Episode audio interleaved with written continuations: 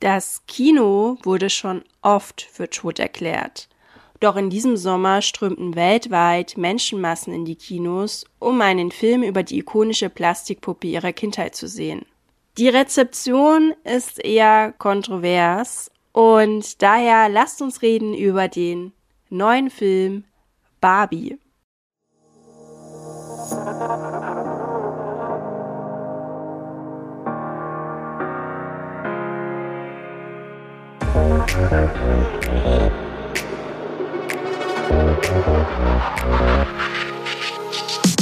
Heute möchte ich über den Barbie-Film sprechen und dieser ist ja der bisher weltweit umsatzstärkste Film des Jahres 2023 und hat sich auf der Liste der erfolgreichsten Filme den 14. Platz gesichert.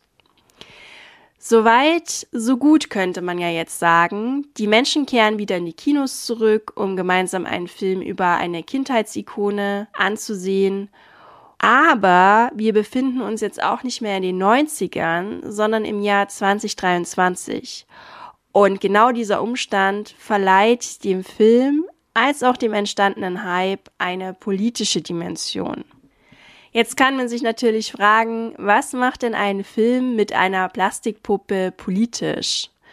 Ich habe mir den Film natürlich auch angeschaut und muss sagen, dass die ersten 30 Minuten des Barbie-Films sehr unbeschwert sind. In meinen Augen sind die ersten 30 Minuten auch sehr unterhaltsam, humorvoll und visuell beeindruckend. Aber plötzlich nimmt die Stimmung eine unerwartete Wendung, die es geradezu ermöglicht, ein Trinkspiel basierend auf dem Wort Patriarchat zu initiieren. Von der Story ist es nämlich so, dass Barbie, die eigentlich in Barbieland mit den anderen Barbies und Ken lebt, das Matriarchat gewohnt ist. Das bedeutet, dass Frauen die Welt regieren, in der sie leben. Sie erhalten Nobelpreise, arbeiten auf Baustellen, erkunden das All und haben bereits alles erreicht. Aber eines Tages muss Barbie in die reale Welt zurückkehren und erkennt, dass dort alles auf den Kopf gestellt ist. Das Patriarchat herrscht. Vielleicht habt ihr das auch schon mitbekommen, dass Barbie für kontroverse Reaktionen sorgt, weil einige den Film als Huldigung des Feminismus feiern, während andere ihn als, ich zitiere mal einen Titel von einem YouTuber, ein radikal feministisches Propaganda-Cringe-Fest bezeichnen.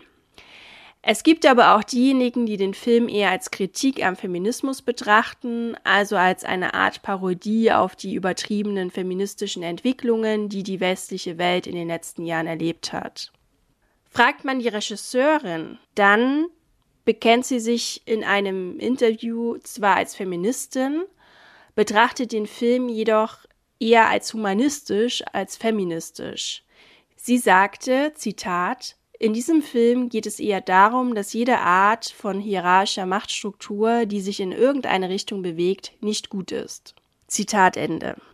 Wie dem auch sei, sie hat auf jeden Fall von dem Thema enorm profitiert, weil ihr Film spielte weltweit mehr als eine Milliarde US-Dollar an den Kinokassen ein.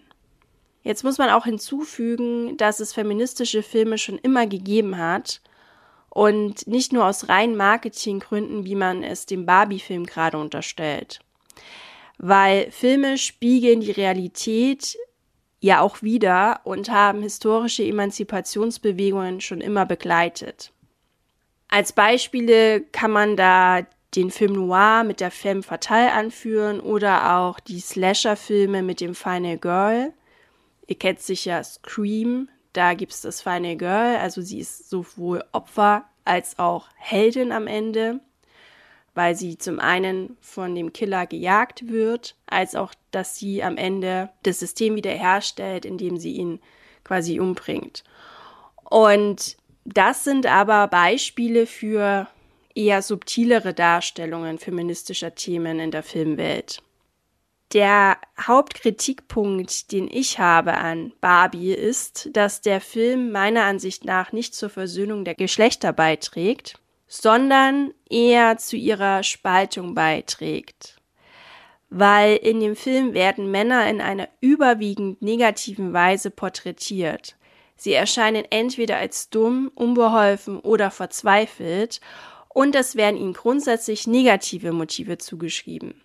Im Gegensatz dazu, wenn man sich die Frauen anschaut, die werden in der realen Welt als unterdrückte und sexualisierte Individuen dargestellt, die sowohl von Männern als auch von Frauen verachtet werden. Und es wird auch direkt gesagt in einer Szene, dass Frauen sowohl von Männern als auch von Frauen gehasst werden. Und die einzige Option, die den Frauen in der realen Welt bleibt, scheint das Zurückziehen in die Opferrolle und die Flucht in eine alternative Realität. Und das führt dann im Laufe des Lebens zu einer schleichenden Depression. Natürlich muss man auch sagen, dass die fiktive Welt alles ein wenig überzeichnet. Es ist natürlich auch überspitzt. Aber meiner Meinung nach zeichnet sich der Film weder durch Differenzierung noch durch Subtilität aus. Es wird alles mit dem Vorschlaghammer vermittelt und das Schwarz-Weiß-Denken wird meiner Ansicht nach nochmal verstärkt. Aber gut, das passt auch zum aktuellen Zeitgeist. Kommen wir mal zu der typischen obligatorischen Hollywood-Schlussrede. Die trägt nämlich meiner Ansicht nach auch eher zur Spaltung der Geschlechter bei. In dieser wird nämlich hauptsächlich darauf eingegangen, welche gesellschaftlichen Erwartungen Frauen täglich erfüllen müssen und dass auch Männer stereotypischen Konventionen unterliegen, wurde dabei komplett außer Acht gelassen. Und das steht tatsächlich im Widerspruch mit dem Feminismus, der ja gerade für die Gleichberechtigung beider Geschlechter steht. Also meiner Ansicht nach versucht der Film progressiv zu sein, schafft es aber nicht, weil er die Kluft zwischen den Geschlechtern noch weiter vertieft. Und ich finde auch, dass Barbie suggeriert, dass Männer und Frauen nicht wirklich positiv zusammenarbeiten können, weil der Film die Rollen einfach nur umkehrt. Und da frage ich mich auch, ob das wirklich die Lösung ist und ob wir in der westlichen Welt nicht bereits weiter sind werden Frauen in der westlichen Welt tatsächlich nicht von Männern geschätzt. Also meine eigenen Erfahrungen sagen tatsächlich etwas anderes. Für mich steht jedenfalls fest, dass feministische Filme wie beispielsweise der Film Noir in den 40er und 50er Jahren die damalige Realität nuancierter und weniger plump aufgegriffen haben als Barbie. Die US-amerikanischen Krimis und Thriller dieser Zeit behandelten nicht nur die Emanzipation der Frauen während und nach dem Krieg, sondern eben auch die Ängste der Männer. Also es war eine Ansprache beider Geschlechter. Und ebenso gefällt mir das Final Girl in den Slasher-Filmen der 90er, wie zum Beispiel Scream, besser, weil hier auch eine Entwicklung von einem verunsicherten, ängstlichen Opfer hin zu einem selbstbewussten Heldin gezeigt wird. Und ich finde auch, dass gerade in den heutigen Filmen Frauen oft symbolisch im Schatten der Männer stehen, wenn sie in Rollen besetzt werden, die ursprünglich von Männern besetzt waren.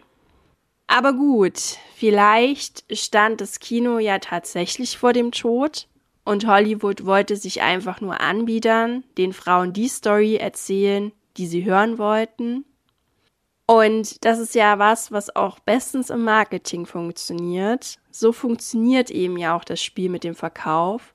Schmerzpunkte werden analysiert und diese als Produkt verkauft. Und auf diese Weise füllt man eben nicht nur die Kinokassen, sondern schafft auch eine Verbindung zu einem Publikum, das nach Filmen sucht, die ihre Erfahrungen und Anliegen widerspiegeln. So, das war's dann auch heute von mir und dem Podcast Antworten bitte. Was ist denn deine Meinung dazu? Hast du andere Themenvorschläge? Möchtest du mir auf Insta folgen? Alles dazu gibt es in den Show Notes. Und ich wünsche dir auf jeden Fall noch einen schönen Tag und freue mich schon auf die nächste Folge. Bis bald, deine Franziska.